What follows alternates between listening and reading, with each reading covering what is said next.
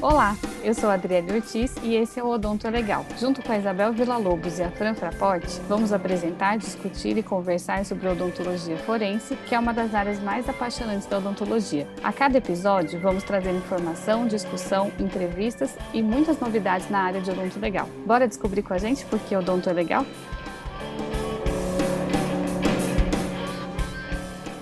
Ei, pessoal, tudo bom? Como que passou esse mês de maio? Foi aniversário de alguém, não foi? Não tô lembrando quem que foi.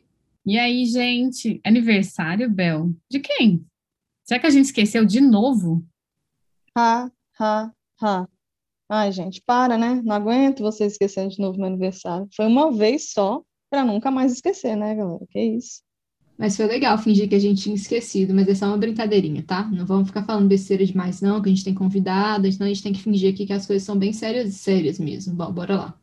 Isso aí, Bel, vamos, vamos ser sérias hoje. A nossa convidada de hoje é a Érica Correia Coelho, que vem direto de Brasília. Ela é idealizadora do perfil do Instagram arroba Direito Odontológico. A Érica é dentista, bacharel em Direito, especialista em bioética e em Direito Médico e Hospitalar. E, além disso, ela é, assim como nós, apaixonada por viajar. Bem-vinda, Érica.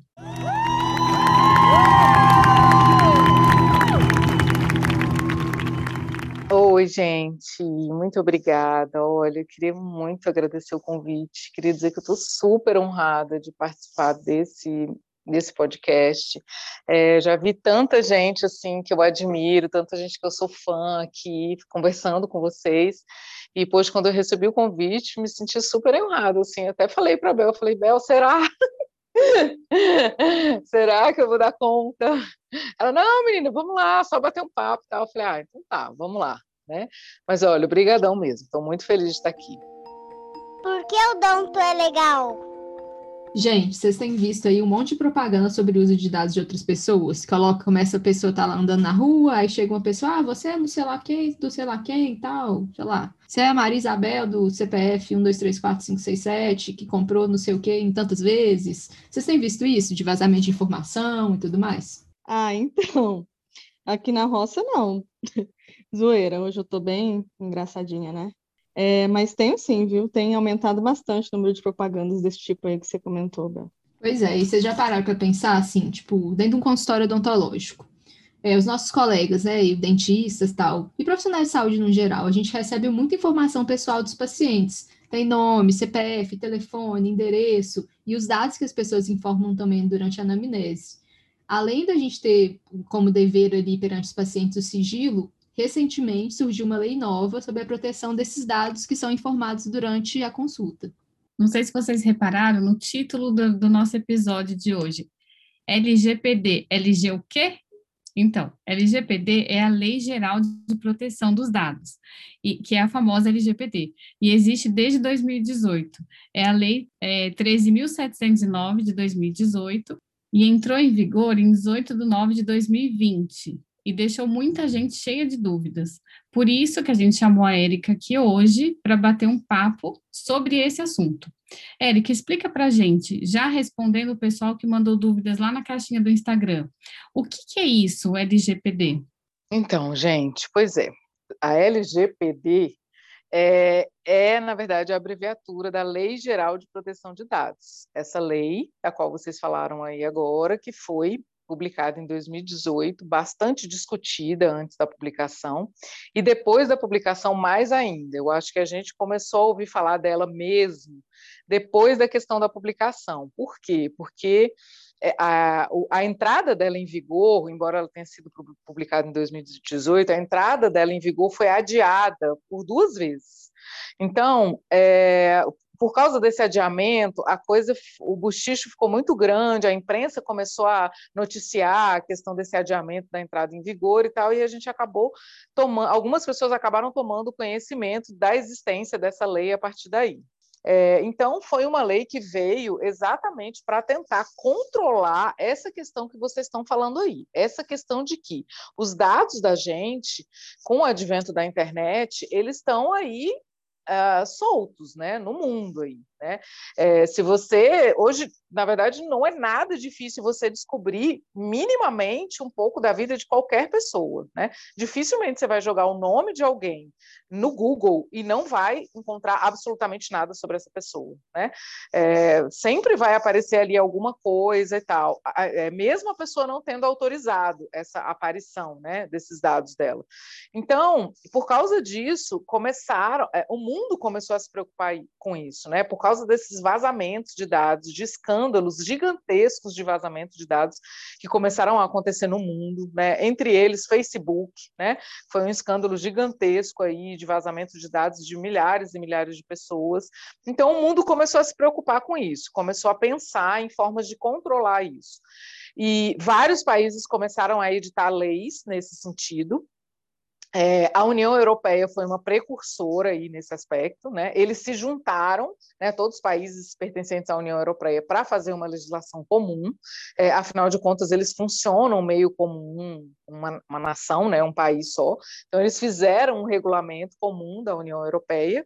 E a partir daí, é, a gente começou a ter necessidade de fazer uma regulamentação. É, na verdade, a nossa LGPD ela é quase um copia e cola do regulamento europeu, da RGPD, né, que é o Regulamento Geral de Proteção de Dados da Europa.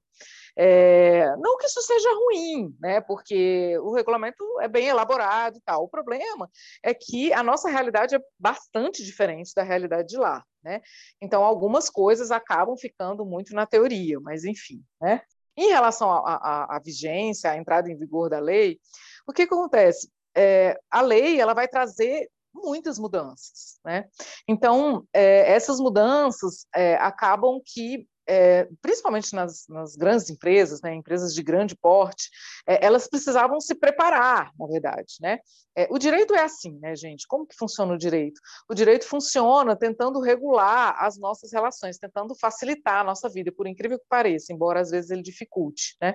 É, mas o que acontece é assim, ah, a lei foi pensada, quase copia e cola lá da RGPD da Europa, então beleza, estamos aqui com a lei pronta e tal. Só que as empresas viraram e falaram, ok, vocês estão aí com a lei pronta, mas a gente não tem a mínima condição de começar a fazer o que está escrito aí na lei a partir de amanhã. Não dá, entendeu?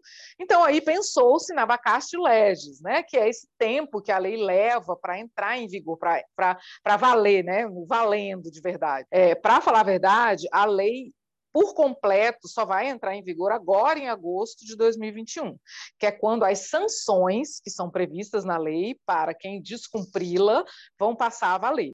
É legal mesmo você comentar porque, como que funciona isso, né? Porque todo mundo tem essa dúvida. Ah, é, uma lei foi divulgada hoje, só que tá lá, só entrou em vigor daqui sei lá quantos meses. Por quê, né? Mas foi interessante você explicar isso, porque todo mundo tem dúvida, não só na Lei Geral de Proteção de Dados, como em leis uhum. no geral, né, no Brasil. Uhum. Foi, foi legal você comentar isso. É, Érica, alguns colegas fizeram essa pergunta lá na nossa caixinha do Instagram. É por que, que essa lei é aplicada para nós dentistas e para os profissionais da saúde? A lei, o que, que ela visa? Né? Ela visa proteger dados. Né?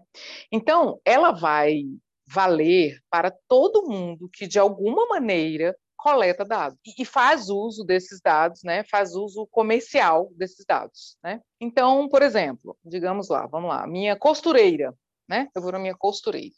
A minha costureira tem lá meu nome, meu endereço, meu telefone, minha altura, meu peso, uh, minhas medidas. Tudo isso me identifica, né? É, então, vamos falar um pouquinho do que são dados. Né? Que dados são esses dos quais a lei fala? Né? São dados que permitem a minha identificação. Então, assim, se você falar assim, Érica, caramba, quantas Éricas existem no mundo? Aí, se você virar e falar assim, Érica brasileira, opa, então aí a gente já reduziu, né? Porque aí são as Éricas do Brasil, né? É, se a gente falar assim, Érica brasileira, nascida em Brasília, opa, já reduziu mais ainda aí o universo, né? Então, todos esses dados ajudam a me identificar, né? E, é, e saber, é, no final, né, com, de repente, com um determinado número de dados, conseguir chegar na minha pessoa. Então, por exemplo, a minha costureira, o exemplo que a gente estava dando aqui, ela tem vários dados a meu respeito, né? Nome, endereço, telefone, às vezes tem até meu CPF por conta de né, forma de pagamento. É, E aí tem minha altura, meu peso, minhas medidas, ou seja, todos os dados identificáveis, né? É, ela utiliza isso é, comercialmente, afinal de contas, ela faz um produto, né, que eu compro.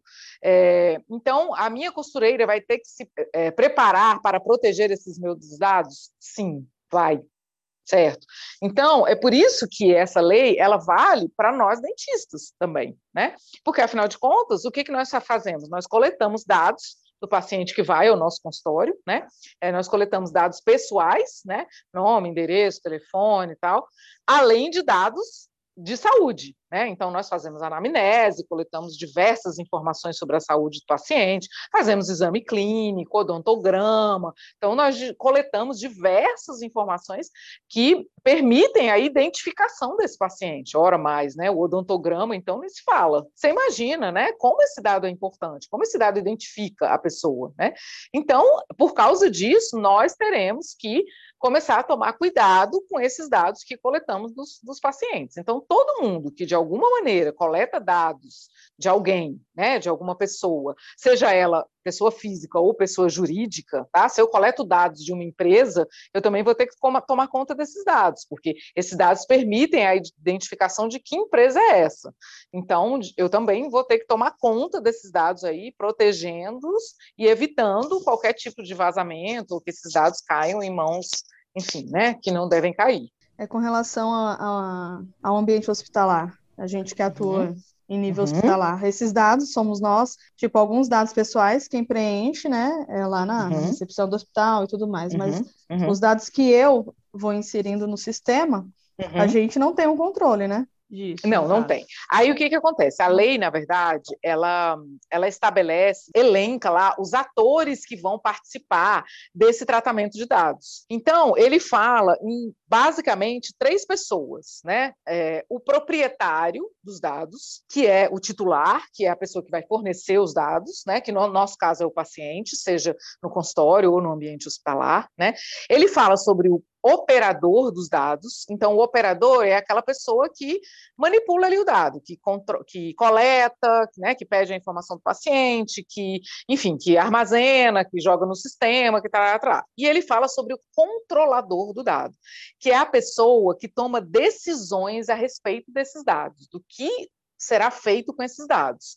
Então, por exemplo, no consultório, isso tudo meio que se confunde, né? O operador se confunde com o controlador, porque na verdade é o dentista, é o dentista que coleta o dado, né? Os dados pessoais às vezes é a secretária ali, a recepcionista, né? Mas os dados de anamnese, por exemplo, é ele que coleta, é ele que armazena, é ele que coloca no sistema, é ele. Então, essas duas pessoas se confundem. No ambiente hospitalar, isso já é mais separado.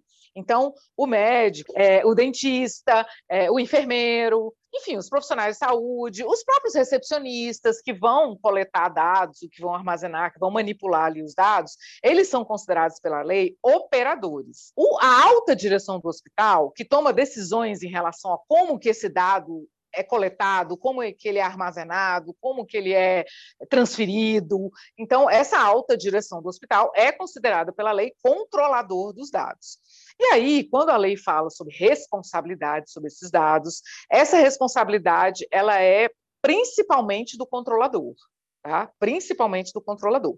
Eventualmente, num, num, num, possível incidente, né, do que ele chama de incidente, por exemplo, um vazamento de dados né, de uma instituição hospitalar, eventualmente o operador pode ser responsabilizado se ficar ali muito comprovado que houve uma falha dele, né? Mas é, o foco da responsabilização na questão é, dos incidentes é, em relação aos dados é no controlador. Tá? Então, no ambiente hospitalar, isso é um pouco mitigado. Né? Então, o, o profissional de saúde ele tem, digamos que ele tem um pouco menos de responsabilidade sobre esses dados do que no consultório, por exemplo, em que ele é o proprietário, ele é o controlador. Ô, Érica, e conta pra gente, assim, como que os nossos colegas, como que os dentistas vão conseguir, como, é, como que eles vão, o que que eles vão ter que fazer para se ajustar, para seguir essa lei e para controlar o acesso dos dados? Porque, assim, é, quais são os dados que a gente tem que proteger? É, só os dados dos pacientes que estão em prontuário, ou, por exemplo, eu tenho um fornecedor, um sei lá, um fornecedor dentro da minha clínica, eu também tenho que controlar o dado dessa pessoa, né? Porque você, por exemplo, citou o exemplo da costureira. Então, se eu tenho um dado de algum fornecedor, teoricamente, então eu também tenho que responder pela lei por esse dado desse fornecedor. Explica para a gente um pouquinho sobre isso. É, para a LGPD, os dados pessoais são esses dados que permitem a identificação da pessoa, né? Então é isso: nome, CPF, endereço, telefone, e-mail. Por quê? Porque aí ela diz o seguinte: esses dados são dados, ok, que permitem a identificação. Mas tem certos dados que, além de permitirem, né, ajudarem na identificação da pessoa, elas, de alguma maneira, tornam a pessoa sensível a qualquer tipo de discriminação. Então, por exemplo, cor de pele. Né? A pessoa pode ser discriminada pela cor de pele dela? Pode. Então, esse dado, cor de pele, é considerado sensível pela lei. Tá? É, orientação religiosa. A pessoa pode sofrer discriminação por conta da orientação religiosa dela? Pode. Então, esse dado também é considerado dado sensível. Tá? E a lei, ela fala lá, ipsis liter, que todos os dados de saúde são considerados dados sensíveis. E por que, que a lei faz essa diferenciação? Porque os dados sensíveis precisam, segundo ela, de uma proteção ainda maior.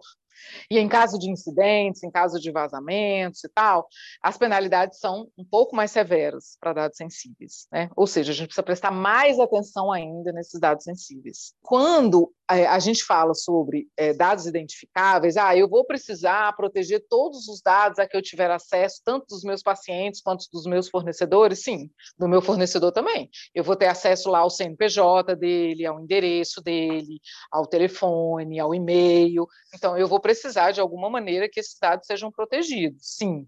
Né? Dados hoje é uma informação, são informações assim valiosíssimas, entendeu? Venda de dados é, na internet é uma coisa maluca, entendeu? Porque porque dados hoje é, é, poder, entendeu? Você ter informações hoje é você ter poder sobre aquela pessoa, né? Então vamos pensar que ah, pô, mas ninguém vai se interessar sobre os dados que um dentista colhe de paciente. Claro que vai, gente. Um dos princípios que a lei traz é a necessidade. Então, hoje, eu só posso, só devo coletar dados do meu paciente que sejam necessários para mim.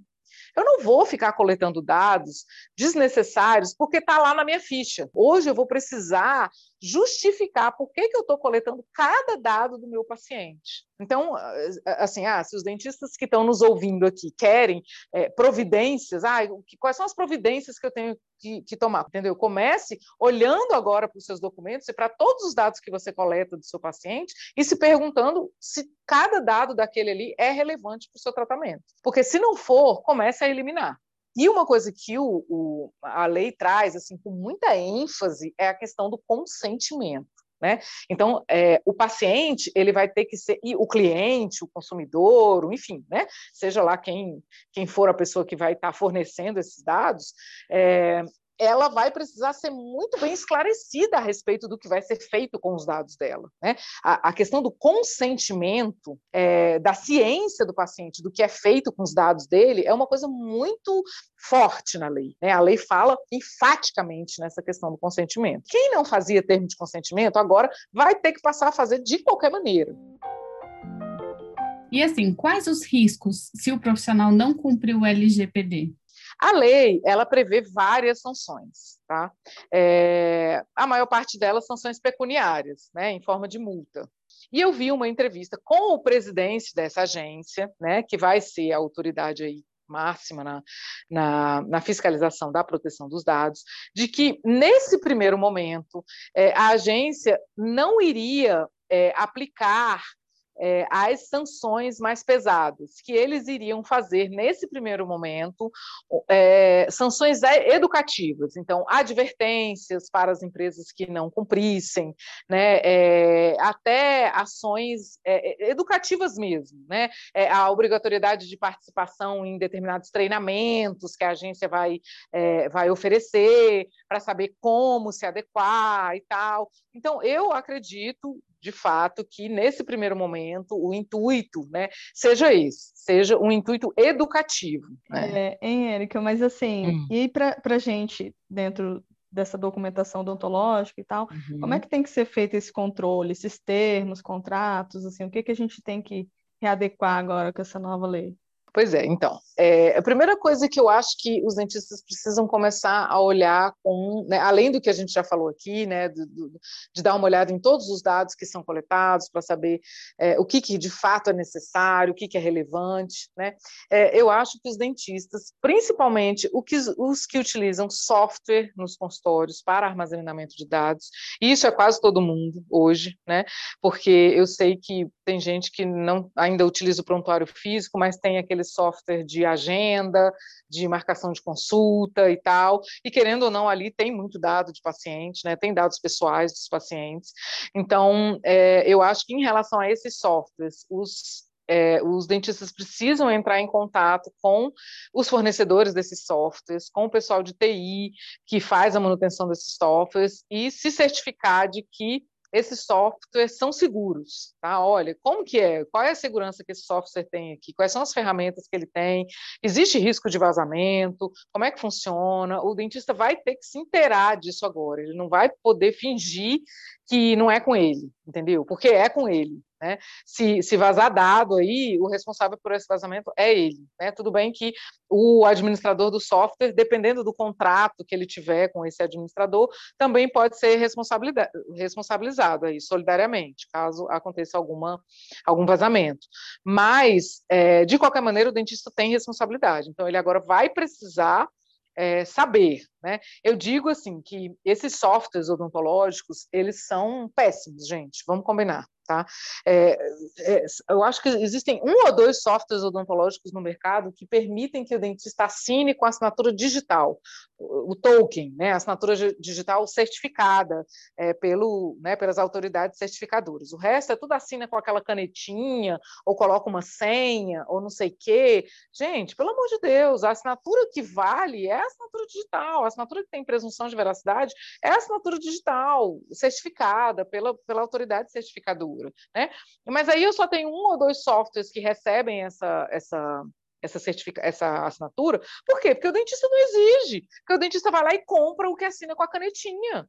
Entendeu? Então, assim, nós somos, como dentistas, muito pouco exigentes em relação a esses softwares, tanto na questão da segurança, quanto nessa questão né, de, de assinatura e tal. E aí as empresas fazem o que elas querem entendeu? Então, a partir de agora, a gente vai ter que ser um cliente mais exigente nesse aspecto. Bom, então mais do que nunca, né, é importante a gente ter cuidado com a nossa documentação dentro de um consultório, dentro de uma clínica. E assim, tudo que você foi comentando, Érica, eu só fui pensando, gente, é sempre uma lei em cima de outra lei para falar, olha, faz isso. Aí a galera não faz. Aqui, ó, outra lei, faz isso, gente. O pessoal não faz. Aí vem outra lei, é para fazer desse jeito. Então vamos ver se agora realmente o pessoal vai valorizar o que a gente da Odonto Legal fica o tempo inteiro falando, gente, preenche prontuário. Agora o pessoal vai ter que preencher mesmo, né? E ver o que está preenchendo. E Gente, tem que ter termo. Vamos colocar um termo aí de ciência do paciente que está de consentimento de liberar, de liberar essas informações. Então, vamos ver se agora vai, vamos ver se agora pega, né?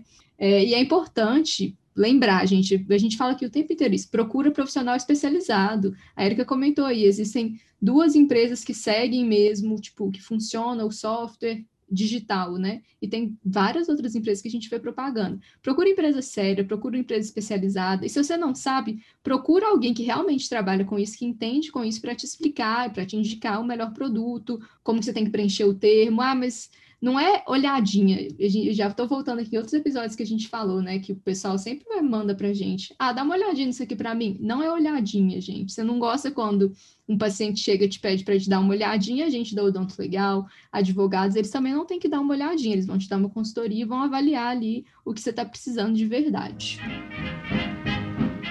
Pessoal, agora vamos para o nosso bloco indicação legal. Nessa parte do programa, vamos sugerir algum filme, série, livro, podcast, Instagram, qualquer dica que vocês achem interessante e que seja relacionado com o tema, claro. Começando com a Érica, nossa convidada. Tem alguma indicação, Érica? Primeira indicação é o meu perfil. né? Para quem ainda não me segue, é, eu tenho um perfil no Instagram que eu compartilho muitas informações a respeito é, de, dessa área né, do direito odontológico. Inclusive, o meu perfil se chama Direito Odontológico, só que é com um O só, então é Direito Odontológico, tudo junto. E é isso, lá eu compartilho muitas informações a, a respeito dessa parte normativa né, da odontologia, é, que é com que eu trabalho hoje. Né? É, então, se vocês quiserem ir lá, eventualmente, é, eu tenho, até com certa frequência, eu tenho feito posts sobre a LGPD, né, exatamente porque ela está aí, né, e os dentistas ainda têm muitas dúvidas. Né? Eu, eu fiz uma live, inclusive, é, que é a minha outra indicação legal, né, que é o perfil é, da advogada com quem eu fiz a live, ela é especialista em direito digital, é, mas eu gosto muito da linguagem com que a Laura fala sobre a LGPD. Né? Ela tenta simplificar muito, ela tenta trazer muito a lei para o nosso dia a dia. Então, é, o Instagram dela é Laura, deixa eu até olhar aqui, porque é Laura Stephanie, tudo junto, e o Stephanie é com PH. E a terceira indicação legal que eu tenho é, é um outro perfil do Instagram, que se chama Bioéticas na Prática. É, é, um perfil de duas advogadas também, mas elas são especialistas nessa área de direito médico, odontológico, direito hospitalar.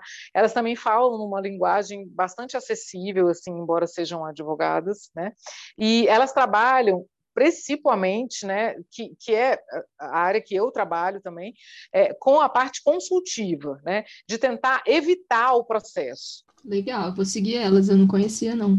Vou, vou, começar a seguir. E, pessoal, quem não conseguiu pegar também os, os perfis, depois a gente vai colocar no nosso Instagram e tal, fica mais fácil, é só tchum, clica lá e belezinha. Bom, a minha indicação hoje é um filme do Netflix, chama Dilema nas Redes, não sei se vocês já assistiram. É, ele é bem legal, né? E, e, quando lançou ele, foi mó auê, lançou foi ano passado, no meio da pandemia. É, ele mostra, assim, como que o pessoal da tecnologia, como que eles têm controle sobre o que a gente pensa, sobre como que a gente age, como que a gente vive. E tem tudo a ver com isso que a gente foi discutindo aqui hoje. Procurou na internet uma vez, sei lá, garrafa colorida, só começa a aparecer garrafa colorida para você no Instagram e propaganda em tudo. No seu e-mail chega propaganda de garrafa colorida.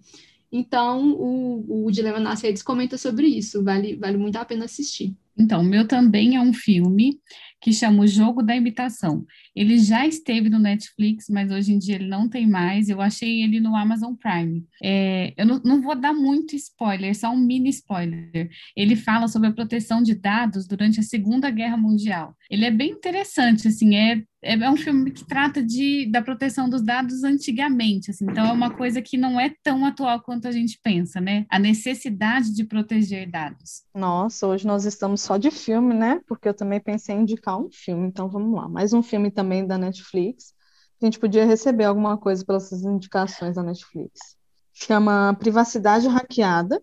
É, esse filme ele fala sobre os dados do Facebook, né? Um processo lá do Facebook que, ele, que foram usados dados dos, dos usuários para influenciar nas eleições de 2016 nos Estados Unidos. É, só vai lá e assiste, gente.